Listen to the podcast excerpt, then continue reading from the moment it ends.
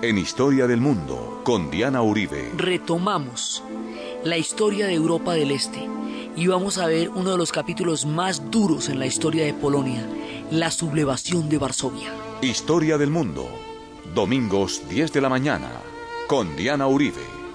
Caracol Radio, más compañía. Buenas. Les invitamos a los oyentes de Caracol que quieran ponerse en contacto con los programas. Llamar al 268-6797, 268-6797 o escribir al email info arroba casa de punto com, info arroba casa punto com, o director arroba casa punto com, o consultar el Facebook o el Twitter. Hoy vamos a ver uno de los capítulos más sombríos y terribles de la historia de Polonia, la sublevación de Varsovia.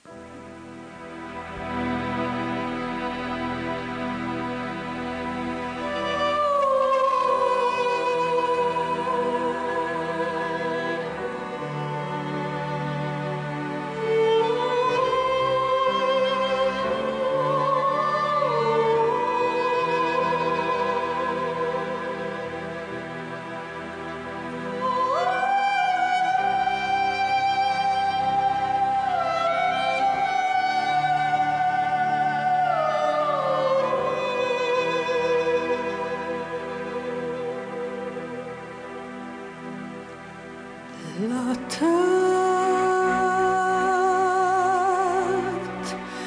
اتم شما و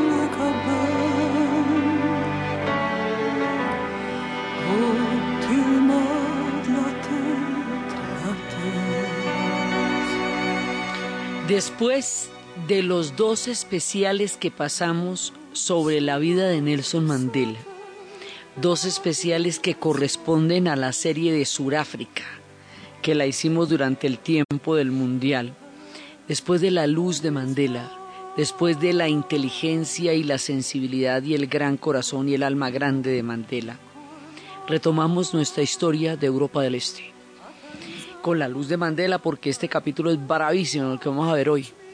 Y en Europa del Este estábamos viendo la situación de cada uno de nuestros países durante la guerra y cómo la situación de Checoslovaquia fue la repartición, la situación de Polonia fue la rebelión, la situación de Hungría fue una parte de colaboración y otra parte también de, de disidencia, pero mitad y mitad.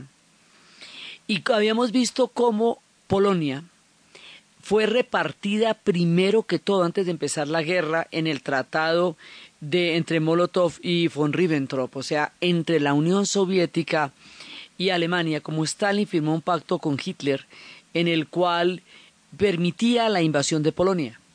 Y habíamos visto cómo habían invadido a Polonia y cómo casi toda Polonia le tocaba a los alemanes, pero un pedacito le tocó a los soviéticos. Y ese pedacito que le tocó a los soviéticos fue lo que donde sucedió la matanza de Katyn, que habíamos visto que era un asesinato de más de 14.000 oficialíes de, de, la, de la oficialidad polaca para impedir una rebelión en el momento de las dos invasiones. O sea, Polonia empieza la guerra repartida y después la guerra empieza en Polonia ya habíamos visto cómo el primero de septiembre de 1939, cuando las tropas alemanas están en Polonia y no hacen caso al orden de retiro que da Inglaterra, Inglaterra le declara la guerra a Alemania y con eso empieza la Segunda Guerra Mundial. Polonia es un epicentro de la guerra desde el comienzo. Y el capítulo más bravo que va a haber en toda esta historia es el capítulo de la sublevación de Varsovia. En Polonia va a haber dos sublevaciones muy grandes. La sublevación del gueto de Varsovia, de toda la parte judía que esa la vamos a ver por aparte en el capítulo del holocausto, que es el que continúa después de este capítulo, porque estamos en, en el periodo más oscuro de la guerra. O sea, ahorita la sublevación, luego es el holocausto y luego la repartición de Yalta y de Potsdam.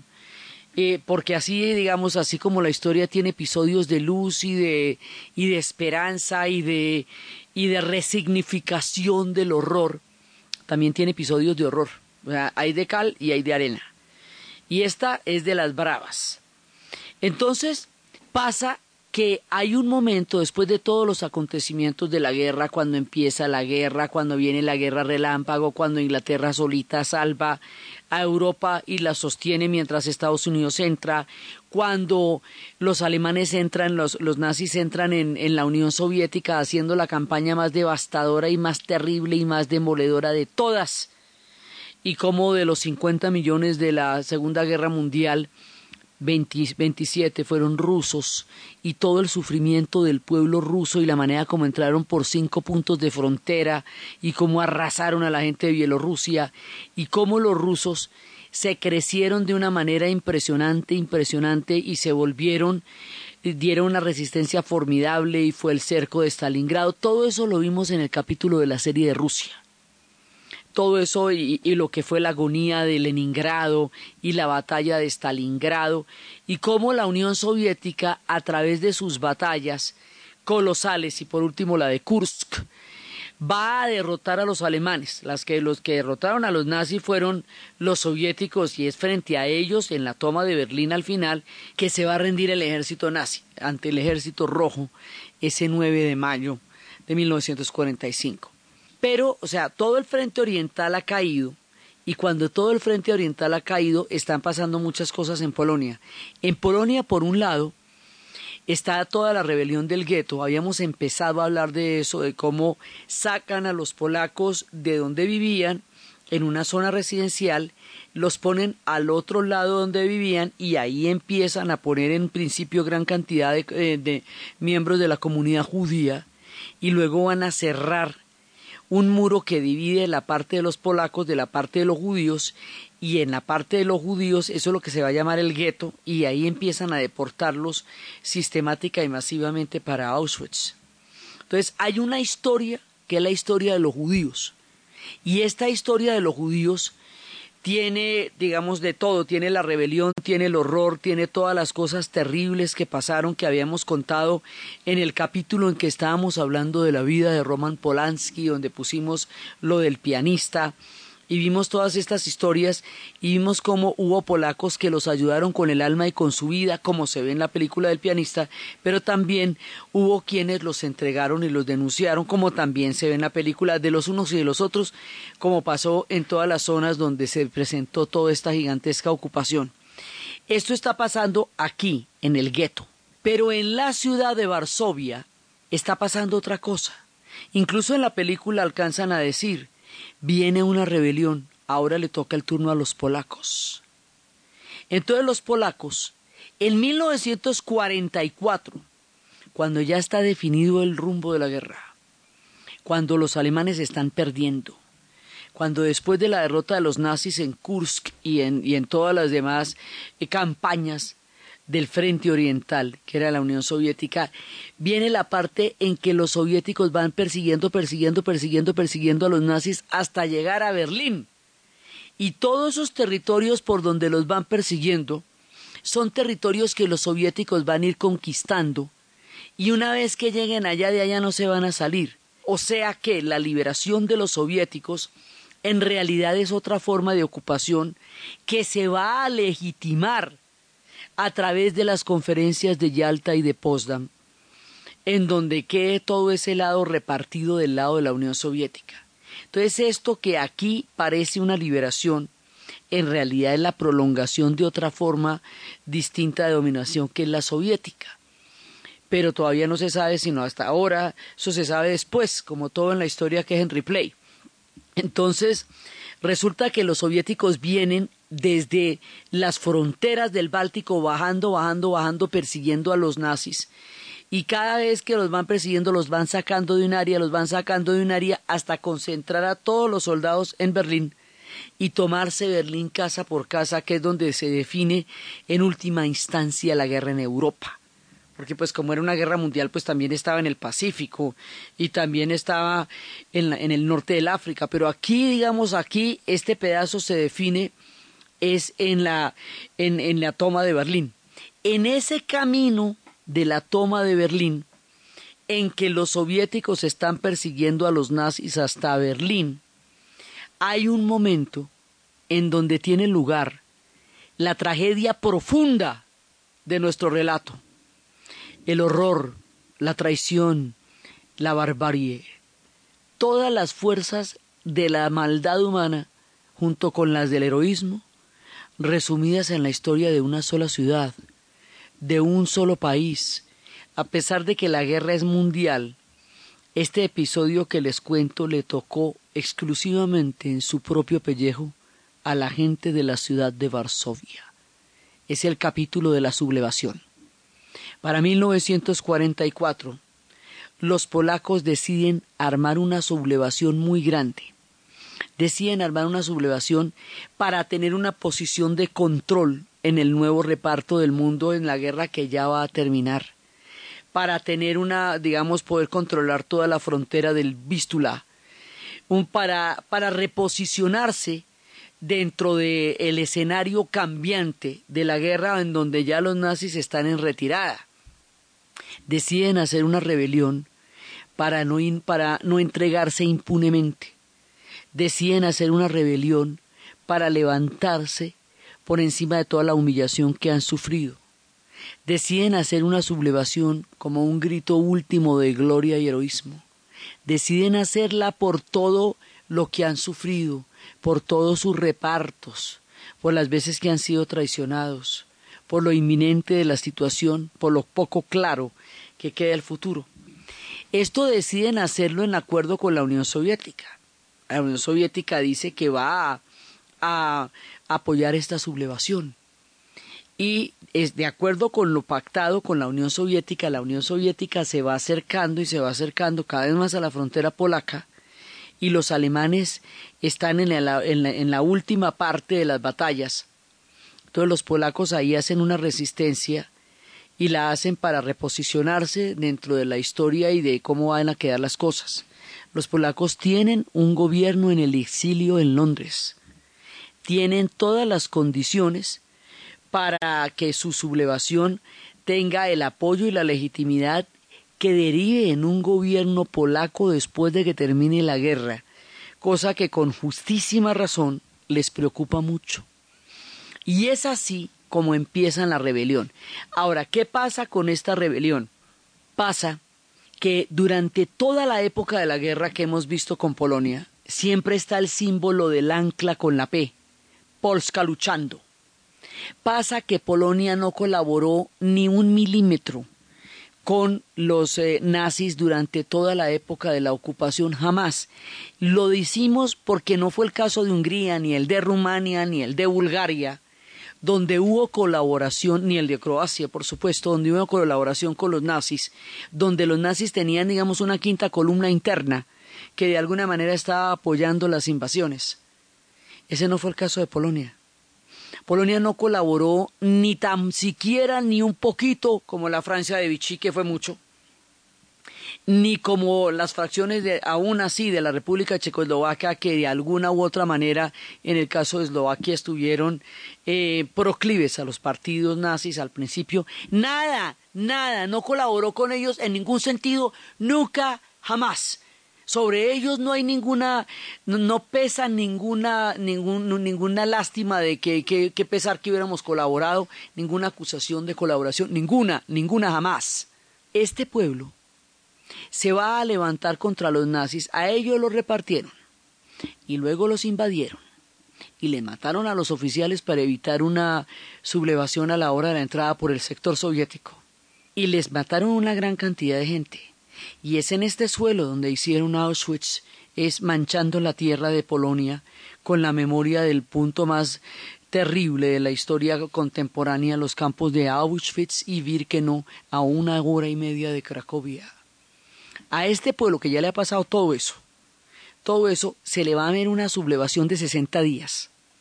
Esta sublevación de 60 días es un acto impresionante porque es contra los nazis, o sea, los nazis estaban perdiendo la batalla ya en, en el contexto mundial. O sea, ya en el momento que son derrotados por la Unión Soviética, las divisiones empiezan a perderse, pero en Polonia todavía están ahí activos. O sea, todavía no ha llegado a, a Polonia la liberación. O sea que esta es una última rebelión con los nazis adentro contra los nazis. Y como esta rebelión va a ser tan brava, como se van a levantar muchachitos y se van a levantar mujeres y se van a levantar hombres y van a hacer una sublevación de un tamaño, son 60 días. De esto hay un museo en Varsovia que se llama la, el Museo de la Sublevación, donde cuentan con un almanaque cada uno de los días de la sublevación, cómo se levantaron, donde se muestran los túneles por donde se ocultaban, todo lo que hicieron en la ciudad, donde se muestra el nivel de coordinación para hacer toda la rebelión. Es un museo grande, donde muestra el tamaño del heroísmo y el tamaño de la herida de la sublevación de Varsovia. Cada detalle, cada día, con el olor, con, la, con el sentimiento con que se hizo la sublevación de Varsovia, de una manera que estremece el alma este museo que queda eh, como testimonio de lo que fue la sublevación. Y empieza. Ahora, cuando entraron los nazis a Polonia en el 39, en el primero de septiembre, en Varsovia había un millón novecientos mil habitantes. Cuatro años después, para 1944 va a haber un millón de habitantes. Es decir, 900 mil personas han muerto durante todos los años de guerra. Y después van a quedar mil habitantes en Varsovia cuando termine la sublevación. Esto va a ser la devastación, los asesinatos en masa, la parte más terrible y lo más grave es que los soviéticos llegan hasta el Vístula, pero no atraviesan. Se quedan inermes contemplando la sublevación de Varsovia, mientras los alemanes los aniquilan, para poder pasar después sobre una Polonia rota y de esa manera garantizar la reanexión de Polonia al poderío soviético como en los tiempos de Catalina la Grande como en los tiempos de los repartos de Austria, Prusia y Rusia, amenazando una vez más y de manera terrible la existencia física del pueblo polaco.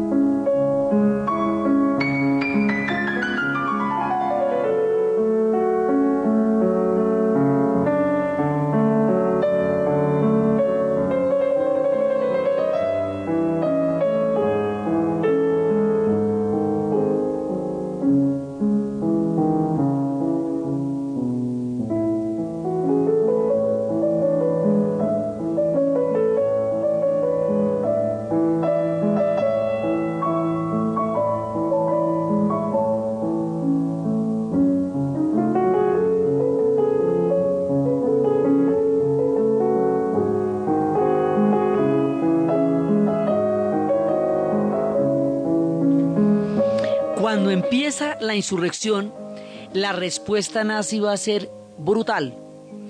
Hitler va a ordenar, por castigo a los polacos, poner cargas de dinamita en la ciudad y va a combinar las cargas de dinamita con los bombardeos. de manera que las explosiones provengan del suelo de Varsovia y vengan por el aire. Además de tomar a las personas de 3.000 y de 4.000 y empezar las ejecuciones en masa por toda la ciudad. El castigo va a ser brutal y en los cuadros de todas las... Eh, hay fotografías que le dicen a uno, esto no es el resultado de un bombardeo, es el resultado de una dinamita de todas las calles, de todo.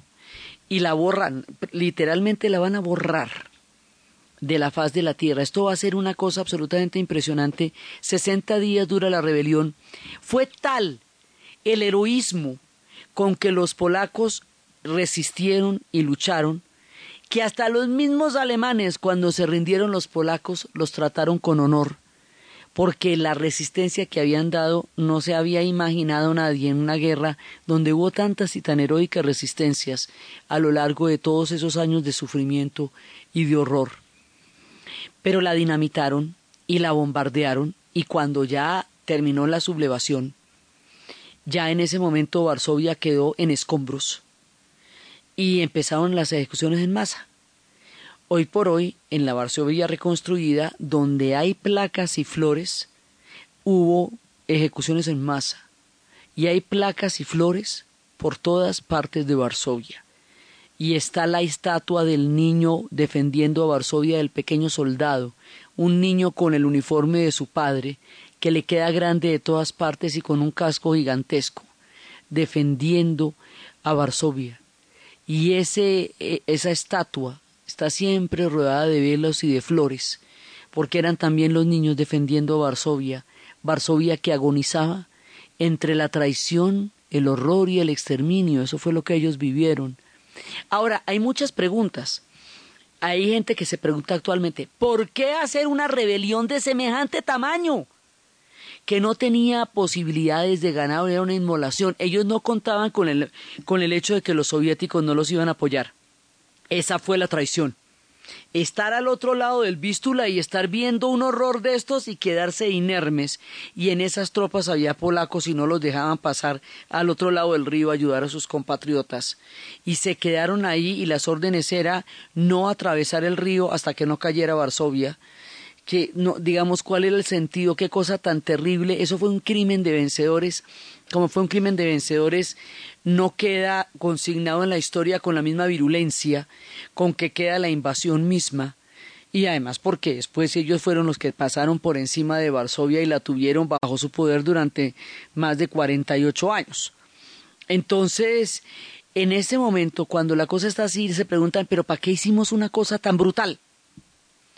Otros dicen, la hicieron los polacos para crear una especie de precedente histórico de orgullo polaco, de la nación polaca. ¿Por qué de esa sublevación?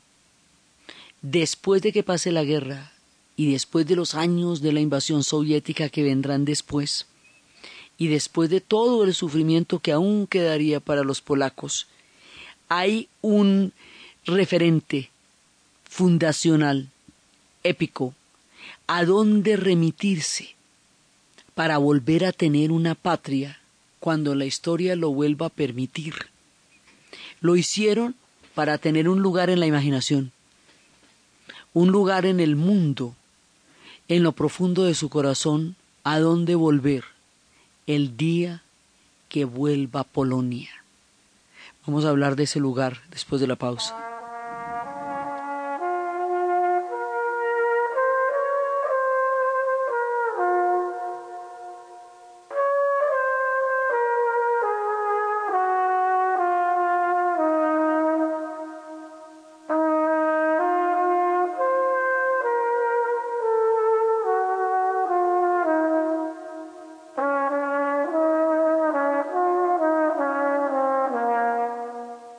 Es la hora, Pepsamar Reflux.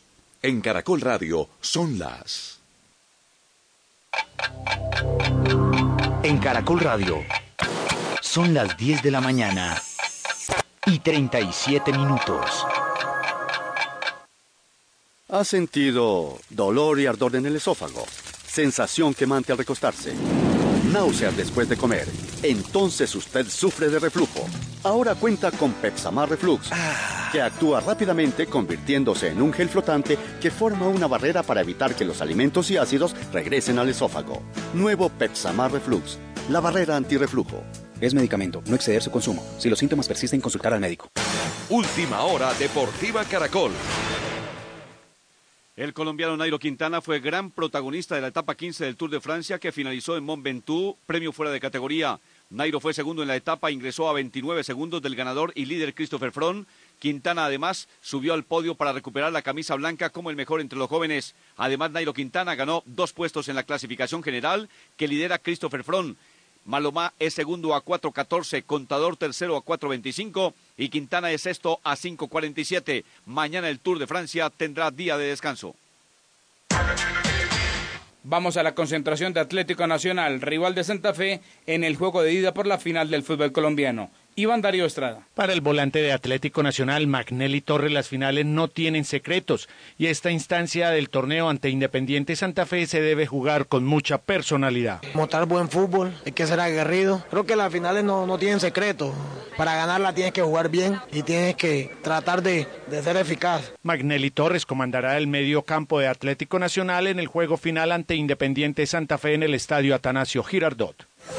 Más información en www.caracol.com.co y en Twitter, arroba caracoldeportes. El día está comenzando y LAN, la aerolínea más puntual de Colombia, quiere que llegues a tiempo. En Caracol Radio son las... En Caracol Radio son las 10 de la mañana y 39 minutos. Caracol Radio. Caracol Radio. Más compañía. ¿Y usted cómo durmió anoche? Comodísimo. Colchones comodísimos para dormir profundamente. Caja Sonora. Espacio radial de Confama para oírte mejor. Caroline trabaja en el absorbente mundo de la televisión y pronto notó algo. Llamando a mi casa, vete, teníamos una fiesta sorpresa y yo, ay, verdad, hoy estoy cumpliendo años. Entonces eso fue como una alarma, estoy dejando a un lado a mi familia. Y eso motivó una decisión. Yo tomé como compromiso, sábados y domingos, dedicarlo a mi familia. Luego, juntos, decidieron ir a parques, una opción económica que logra muchas cosas, según la psicóloga Gloria Montoya. Mejora los vínculos, mejora la comunicación, crea sentido de pertenencia con el grupo familiar, baja los niveles de estrés, no los beneficio impresionante. Gloria agrega que esto se logra por estar juntos y hacer cosas como equipo, algo que Caroline ya comprendió. Yo soy una mujer muy comprometida con mi trabajo, pero es importante sacar ese tiempo con la familia. Te esperamos en una próxima emisión. Con fama. Vigilado Superintendencia del Subsidio Familiar. Porque mereces más éxito en tu vida. Éxito. Para todos todo. Te da la hora en Caracol Radio. En Caracol Radio son las 10 de la mañana y 41 minutos. Queremos que te lleves más de lo que quieres para tu vida. En tu éxito siempre encuentras mucho más. Ven y compruébalo, porque tú nos inspiras y nos apasiona verte sonreír. Nuestro compromiso es hacerte las cosas más sencillas para que no te falte nada, para que tu día sea mejor. Queremos que las cosas buenas se contagien, porque mereces más éxito en tu vida. Éxito, para todos, todo.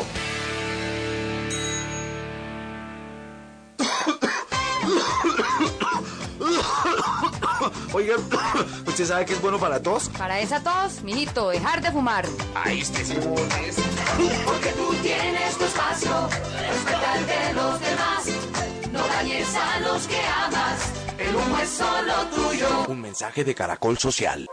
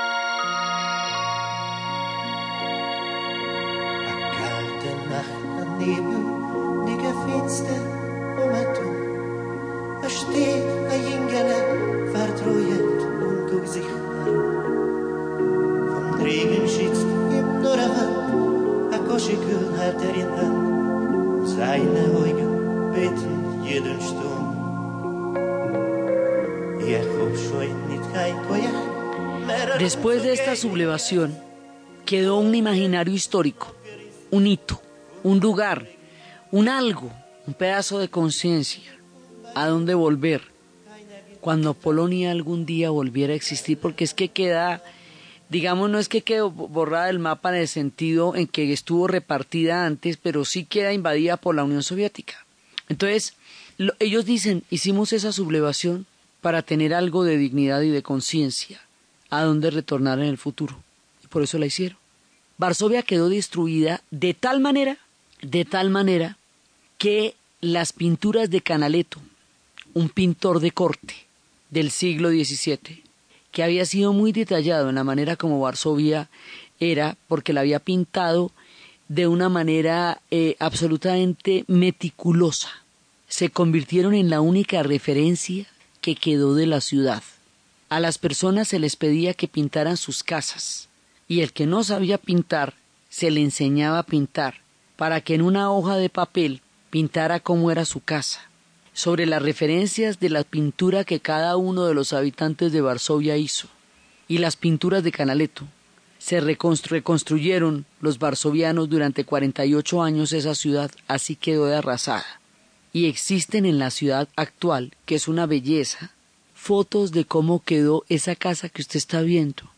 Y hay cantidades de capas de vidrio frente a las iglesias con las pinturas de Canaletto, donde se puede ver de manera idéntica cómo sobre la pintura de Canaletto está reconstruida la iglesia con los mismos trazos en la arquitectura con que lo hizo en el pincel. Era una fortuna que este hombre se hubiera gastado tanto tiempo y tanta finura en retratar esa Varsovia que solo en su óleo quedaría viva, eh, digamos, en pie, para luego volver a existir de las cenizas, literalmente. Después de esto, teniendo Polonia un gobierno en el exilio, que había sido recibido inclusive con bastante más beneplácito de lo que se había recibido a De Gaulle, habiendo pactado con los ingleses. Recuerden que cuando entran los tanques nazis, todo el mundo se rasga las vestiduras, declaran la guerra por Polonia, pero no la van a ayudar. No es que vayan todas las tropas para allá tampoco. Dicho, Polonia es el karma, esto le queda atravesado a todo el mundo, porque todo el mundo se portó mal con Polonia. Y entonces había un gobierno en el exilio en Londres, y después, que eso lo veremos en su momento, cuando se hagan las conferencias de Potsdam y de Yalta, los ingleses aceptarán en el viejo truco de la servilleta la repartición de la mera misma Polonia. En el 10% para los ingleses y 90%, la propuesta que le hace Stalin a Churchill, que le dice cómo le parece si vamos Polonia 90-10 y Grecia 90-10. Grecia queda del lado de los ingleses y de los americanos, de Churchill. Polonia queda del lado de la Unión Soviética.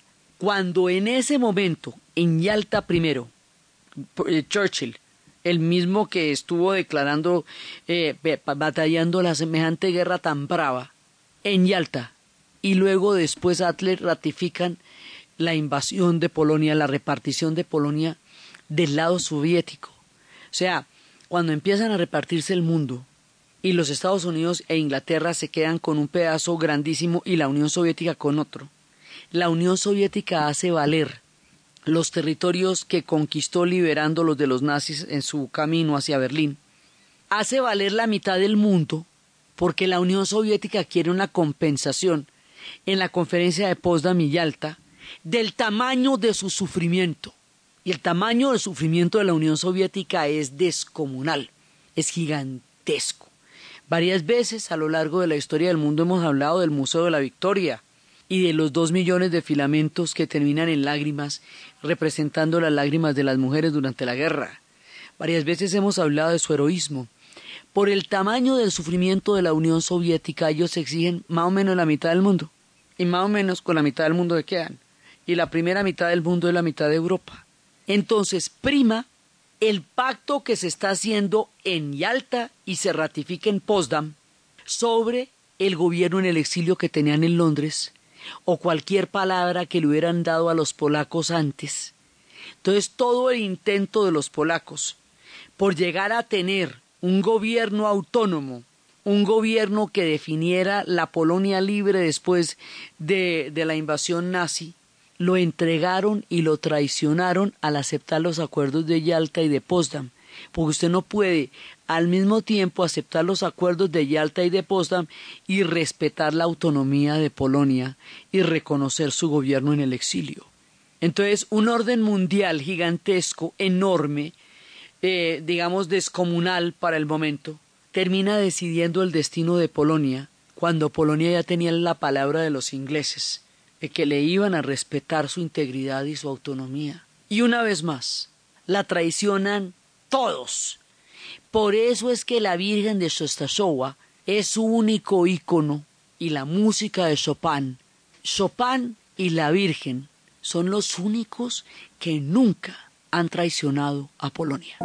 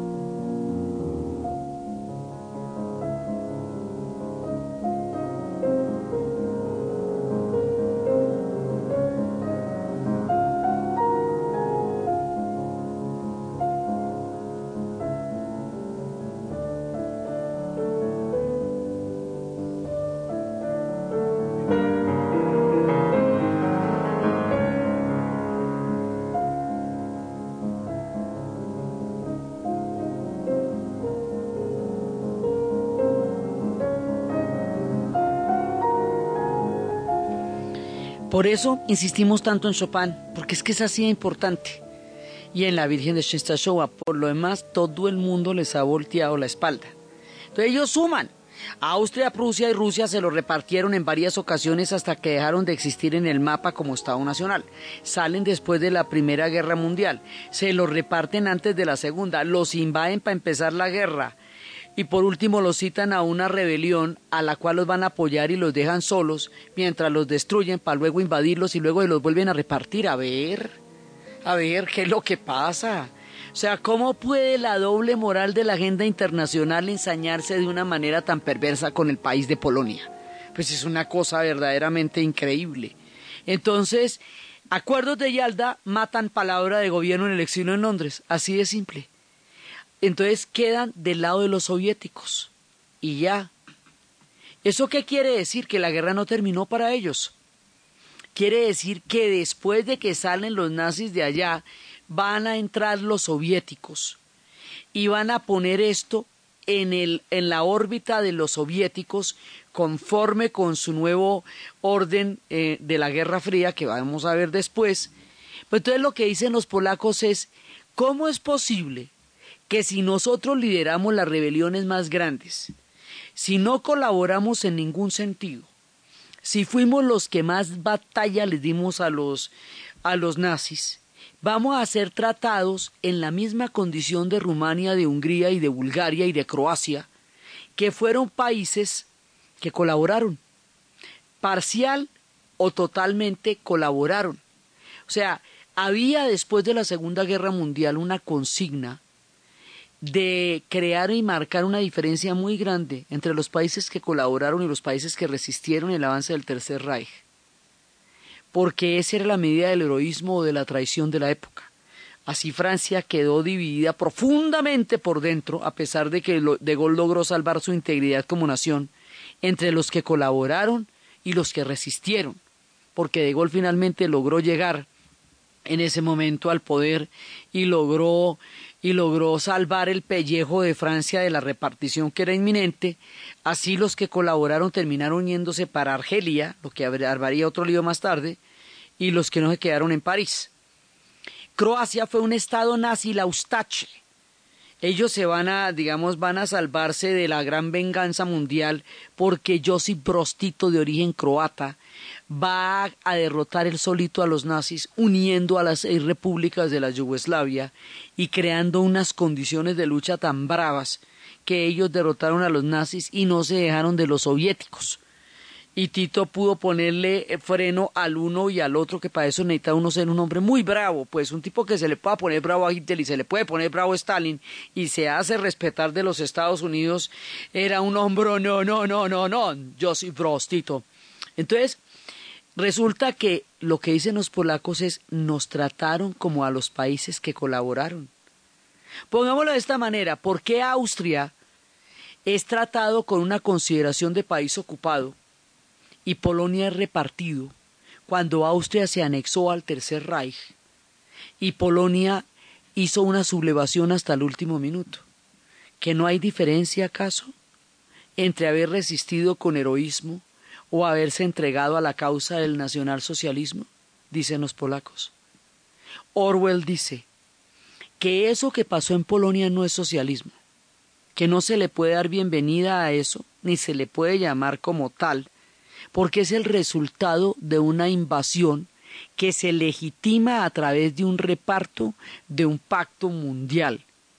Eso no tiene nada que ver con el socialismo, dice Orwell, el de Rebelión en la Granja y en 1984, porque el socialismo responde a una revolución que el pueblo hace para cambiar sus condiciones de vida y sus condiciones políticas.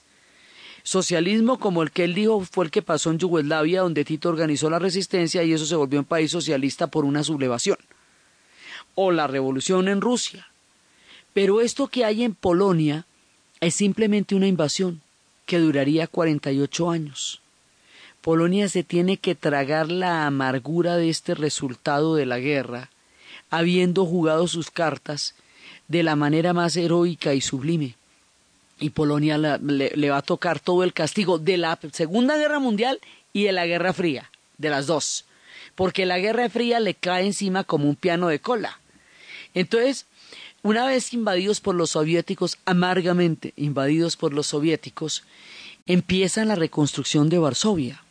Los soviéticos no estaban particularmente interesados en invertir en la reconstrucción de Varsovia, pero tampoco, pues, tampoco en impedirla Así que fueron todos los polacos del exilio los que pusieron los fondos para que día por día, con las pinturas de Canaletto y con los dibujos de la memoria de, los que quedaban, se reconstruyó ladrillo por ladrillo a Varsovia, hasta lo que hoy es. La reconstrucción duró 48 años, terminó en los ochentas, y es una preciosidad es una ciudad como una joyita, es muy distinta a su hermosa hermana Cracovia, que es, eh, ella no fue destruida nunca, es una joya del barroco, así atrapada en el pasado de un tiempo glorioso, de cuando los polacos fueron, como hemos visto, pueblos grandes e importantes en su momento, en lo que los europeos llamaban el medioevo.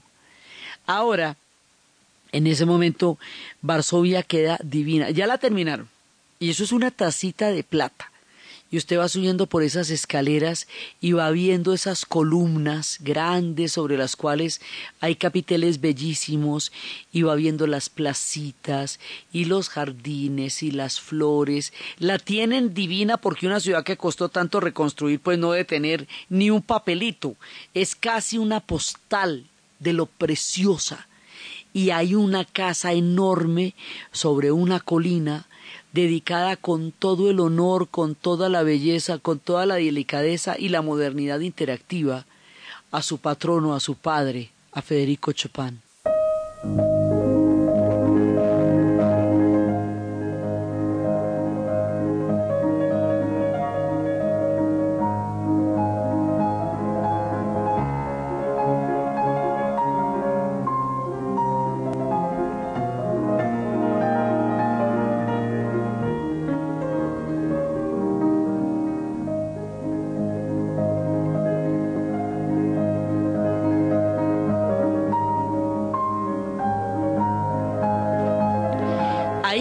Centro de Varsovia un parque que es un monumento a la vida, un parque monumento.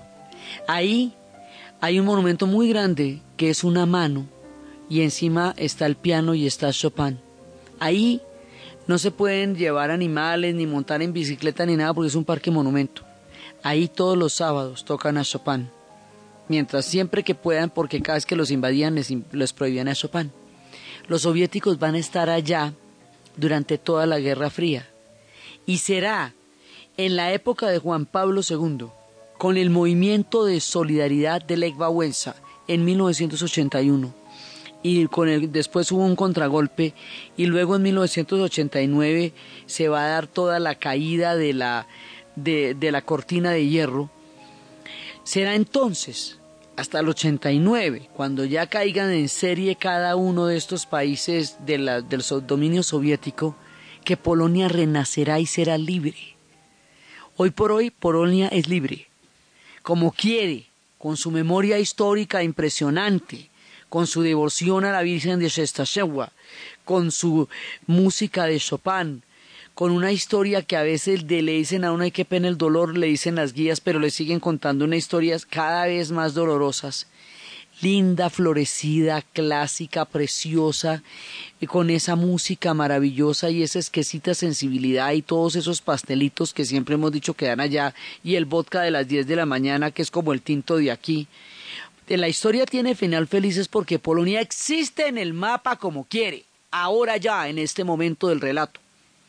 Pero pasaron años muy duros, porque la época soviética se va a ensañar con los polacos, empezando por prohibir la religión en un pueblo profunda y furiosamente católico, empezando por prohibir las iglesias. Por eso es que la, la figura de Juan Pablo II, en su carácter del primer papa eslavo y polaco, su sola presencia activará la rebelión en, en los ochentas cuando vaya por primera vez allá porque el catolicismo, como lo hemos visto a lo largo del tratamiento que le hemos dado en las religiones a estos pueblos, los checos son escépticos en, en tema religioso porque les tocaron las guerras de la reforma de manera brutal con la rebelión jusita que habíamos visto cuando estábamos hablando de ese pedazo de la historia.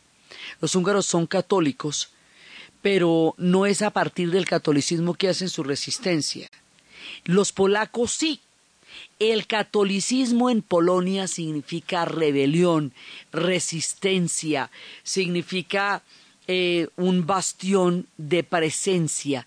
Tiene una característica que no tiene casi en ninguna otra parte porque es casi sobrenatural. Es confiar en el reino celestial y divino porque todo lo humano les ha fallado por eso los polacos son tan supremamente católicos. Y cuando los soviéticos intentaron quitarles la fe, lo que hicieron fue herir aún más un pueblo que tenía ya bastantes heridas con la vieja Rusia y con la nueva Unión Soviética, que ahora los reanexaba y los amenazaba. Ellos tuvieron una rebelión en 1953 igual que los húngaros en el 56, los checos en el 68, los alemanes del este en el 53 contra el régimen soviético en la figura de Gomulka. Pero adivinen que tampoco le salió esa rebelión. Era la época después del hombre de hierro y del hombre de mármol, que son las, las historias de Andrei Bagda. Entonces, para ellos la guerra no termina porque ellos terminan siendo víctimas de un reparto. Entonces hay dos grandes rebeliones en Polonia, la rebelión del gueto de Varsovia y todo el capítulo del gueto de Varsovia que corresponde a lo que es el capítulo del holocausto, porque tiene allí un epicentro muy grande y que está ahí además en la ciudad, pues a usted lo llevan por donde quedaba el gueto y a usted lo llevan por donde fueron las ejecuciones en masa y a usted lo llevan por donde pasaron todas las escenas del pianista Mocho, todo eso se lo llevan a usted eh, es parte de lo que de, de las cosas que pasan cuando usted va a Varsovia. Por eso su belleza hiere, porque está salpicada de tanto dolor, porque su existencia en sí misma es un triunfo, porque estar todavía en el mundo y en el mapa, en calidad de una Polonia libre, es lo más grande que pueden encontrar. Pero ellos dicen que no llegarían allá, que no podrían haberlo sido, si no hubieran hecho la sublevación de Varsovia, que fue esa sublevación la que les dio un coraje colectivo para que muchos años después pudieran elaborar sobre el sueño de esa sublevación la posibilidad de una Polonia libre que hoy son. Son historias muy duras estas. Mucho antes de que la paz sea posible o pensable, o que la no violencia de alguna manera busque una salida en la historia, como estábamos hablando bajo la luz de Mandela. Estos son capítulos de oscuridad, de heroísmo y de perseverancia, que es de lo que se habla cuando se habla de la heroica Polonia. Esta sublevación es uno de los capítulos fundamentales para entender la razón de ser de la actual nación polaca y por eso hoy hablábamos de la sublevación de Varsovia. Quedan dos de los bravos. El del holocausto, que es el siguiente programa porque toca pasar por ahí porque eso pasó. Y es importante anotar que eso pasó, que sus dimensiones son inclusive más de lo imaginable y de lo ya visto. Y luego los repartos. Para seguir con Europa del Este bajo la era soviética, y las particularidades que vivirían después durante la época de la Guerra Fría. Entonces, desde los espacios del heroísmo del pueblo polaco, del ancla de Polska luchando, del niño soldado defendiendo a Varsovia, de toda la población resistiendo hasta la última hora, en el momento más oscuro y terrible de su historia, mientras contemplaban su sacrificio inerme y Hitler los castigaba por ser impenitentes y rebeldes, en la narración de Ana Uribe, en la producción Jesse Rodríguez y para ustedes, feliz fin de semana.